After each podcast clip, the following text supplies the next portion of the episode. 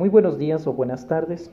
Continuando con el tema sobre derecho laboral, en esta oportunidad hablaremos acerca del despido intempestivo. La misma que es cuando el empleador da por terminado la relación laboral sin seguir el procedimiento correspondiente o que exista alguna causa razonable para su despido.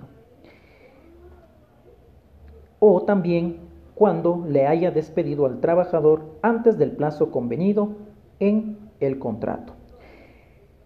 Así tenemos que si Juan gana 400 dólares como salario básico unificado, entonces le corresponde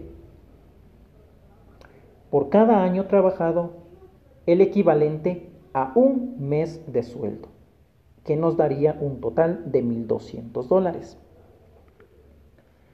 Y así mismo, si haya trabajado 4 o 5 años, se le deberá calcular el equivalente a un mes de salario.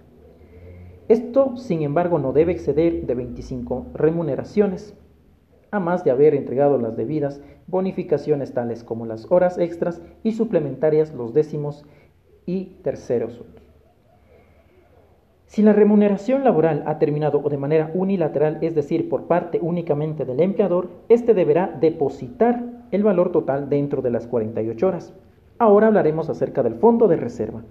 Todo trabajador que haya prestado servicios por más de un año tiene derecho a que el empleador le entregue el valor equivalente a un mes de sueldo por cada año completo posterior al primer año de sus servicios. El trabajador nunca podrá perder este derecho pese a que si la empresa o la industria donde trabaja cambia de dueño. Este dueño tiene la obligación de pagar el fondo de reserva en beneficio de sus trabajadores siempre. Este fondo de reserva deberá ser depositado de manera mensual por parte del empleador en el Instituto Ecuatoriano de Seguridad Social. Si en el caso de fallecer el trabajador, este beneficio lo recibirán los familiares más cercanos. Sin embargo, esta aportación debe eh, haber sido durante un año o que haya tenido por lo menos 36 aportaciones o más. Ejemplo, supongamos que Juan gana 600 dólares. Esto se multiplica por 8.33, que nos da un total de 4.998. Esto se lo divide para 100 y nos da un total de 49.98. Cada mm, eh, de, de 49.98 dólares que deberá ser depositado cada mes por parte del empleador.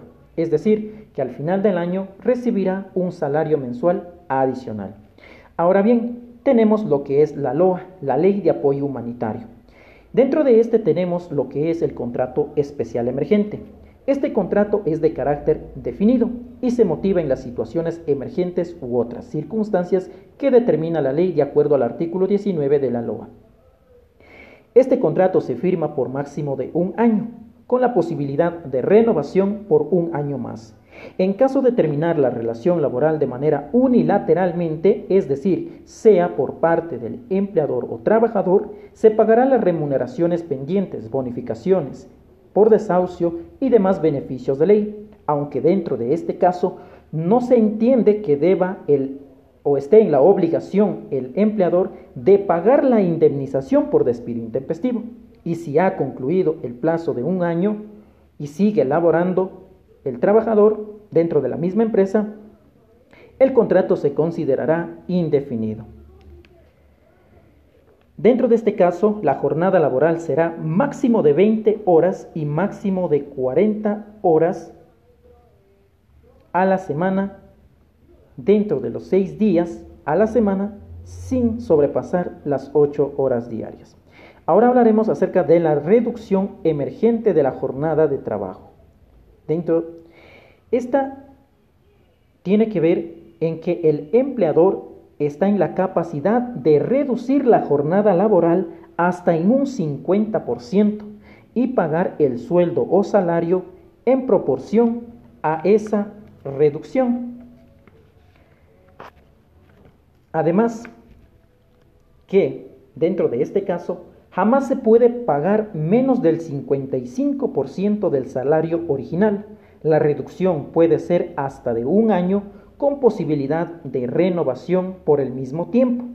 De llegarse a dar por terminado la relación laboral, en este contexto el trabajador tiene derecho a todos los beneficios laborales, incluidas la indemnización por despido intempestivo, misma que se tomará en cuenta el sueldo antes de la reducción de la jornada de trabajo.